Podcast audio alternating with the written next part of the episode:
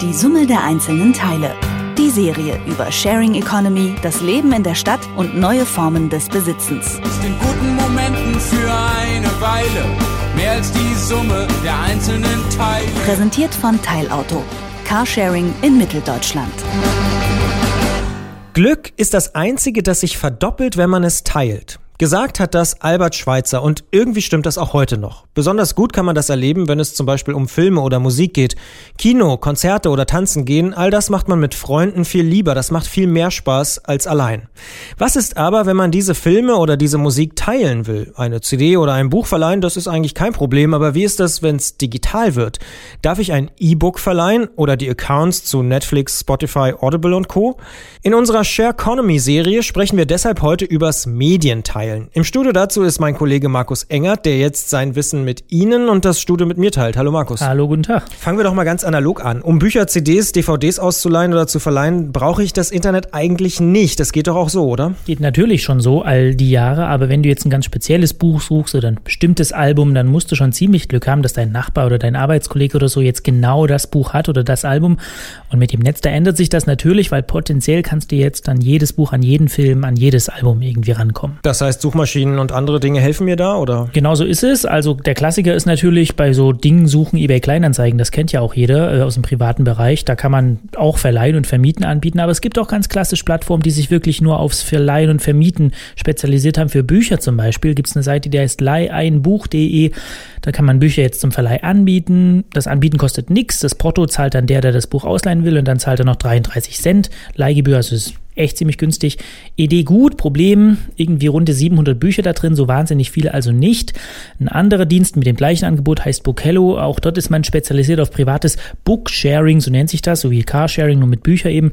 Grundsätzlich kann man ähm, für Medien aber auch auf alle möglichen anderen Plattformen ausweichen, wo es darum geht, Dinge zu verleihen, also Tylo, Fairleihen.de und wie sie dir alle heißen. Sind diese Plattformen denn sicher? Also meine wertvollsten Schätze würde ich da jetzt, glaube ich, eher nicht anbieten, weil die Geschäftsmodelle für dieses private Leihen und Fairline sind noch nicht so wahnsinnig nachhaltig. Ich habe ja gerade mal einen Preis genannt, was da so jemand dran verdient. Ein Beispiel ist da die Seite leihdirwas.de. Die waren recht beliebt und dann mussten die die Tage bekannt geben, dass sie zumachen müssen, weil sie den Support nicht mehr stemmen können. Und das Ganze kann auch echt ärgerlich ablaufen. Da gibt es eine Seite Hitflip, die war auch beliebt. Da konnte man gebrauchte Bücher, CDs und so mit anderen tauschen, aber um das zu tun, musste man sich Flips kaufen gegen Geld. Und plötzlich war die Seite offline, das Ding war vom Netz und die Flips, das Geld quasi ist weg. Und wenn du jetzt Pech hast, ist dein liebstes Album auch bei irgendjemand anders, weil du es gerade verliehen hast. Also das kann schon auch schiefgehen. Und irgendjemand schnappt sich die Kohle und fliegt nach Rio de Janeiro. Ja, so ist es. Jetzt muss man ja heute gar nicht mehr unbedingt Medien kaufen oder auch besitzen. Streaming-Angebote wie Netflix, Audible oder Spotify haben wir schon genannt. Die bringen Musik, Hörbücher oder auch Serien nach Hause übers Netz und ohne, dass ein Regal damit zugemüllt wird. Darf ich mir einen solchen Account überhaupt mit anderen teilen? Also das ist wirklich eine spannende Frage, weil sind doch mal ehrlich, jeder macht's irgendwie, aber so ein bisschen gilt hier, eigentlich ist es nicht erlaubt, wenn du es trotzdem tust, passiert aber irgendwie auch nichts. Warum das so ist, da habe ich Thomas Schwenke mal angerufen. Der Mann ist nämlich Anwalt, hat sich auf Urheberrecht, auf Social Media spezialisiert und auf AGBs. Und damit ist er natürlich genau unser Mann für diese Frage.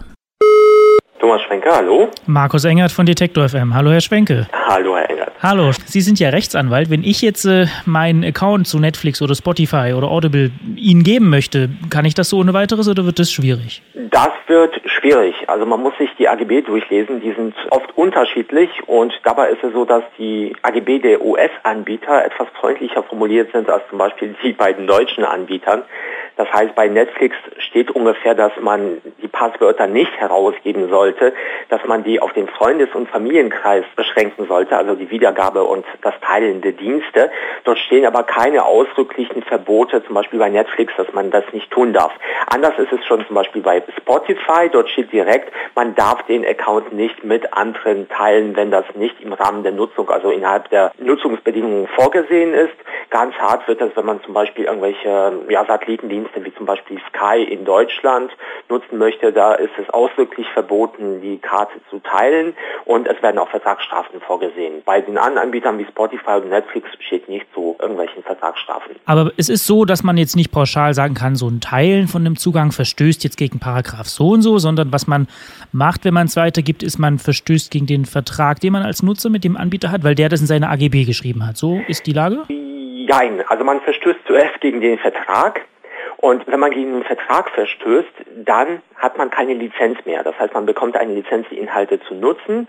Und da sind ja urheberrechtlich geschützte Inhalte und man darf sie aufgrund dieser Lizenz nutzen. Und wenn man gegen einen Vertrag verstößt, dann entfällt im Zweifel diese Lizenz und dann nutzt man diese Inhalte, ohne dazu urheberrechtlich berechtigt zu sein. Das Problem ist natürlich dabei, wie soll man das Ganze rechtlich verfolgen? Da entstehen jetzt keine hohen Schäden. Das heißt, wenn der Anbieter sagen würde, oh, Sie haben sich jetzt aber diesen Film angeschaut, aber Sie hatten keine vertragliche Berechtigung dazu, ersetzen Sie uns den Schaden. Ja, wie hoch ist der Schaden für das Anschauen des Films im Stream?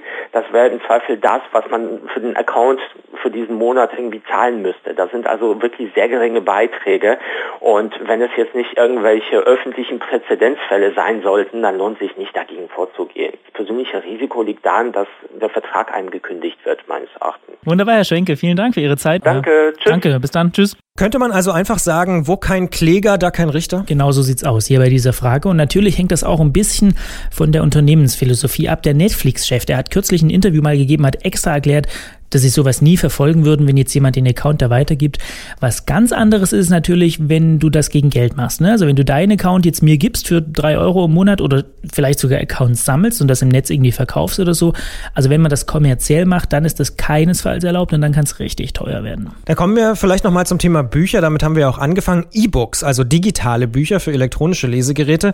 Darf ich die denn verteilen? Sehr ärgerliches Thema. Äh, darf man in der Regel nicht.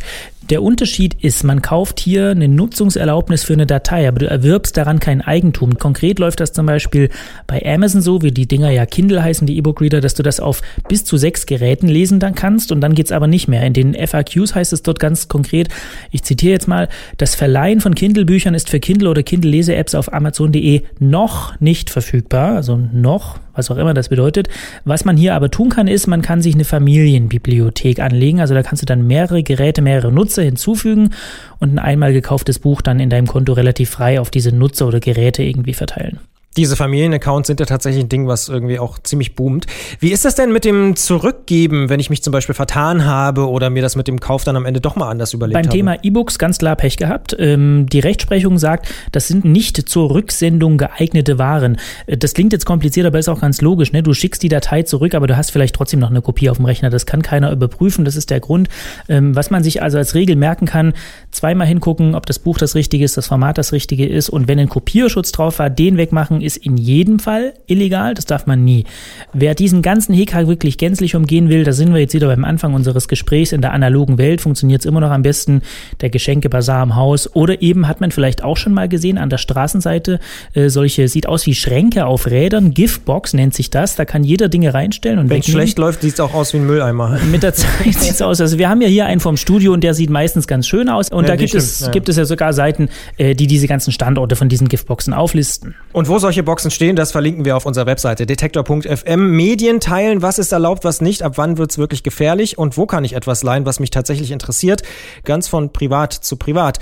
In unserer Serie über das Teilen haben wir heute über genau diese Fragen gesprochen und mein Kollege Markus Engert hat sein Wissen darüber mit uns geteilt. Vielen Dank und schönen Tag noch. Danke auch. Die Summe der einzelnen Teile. Die Serie über Sharing Economy, das Leben in der Stadt und neue Formen des Besitzens. Ist in guten Momenten für eine Weile mehr als die Summe der einzelnen Teile. Präsentiert von Teilauto. Carsharing in Mitteldeutschland.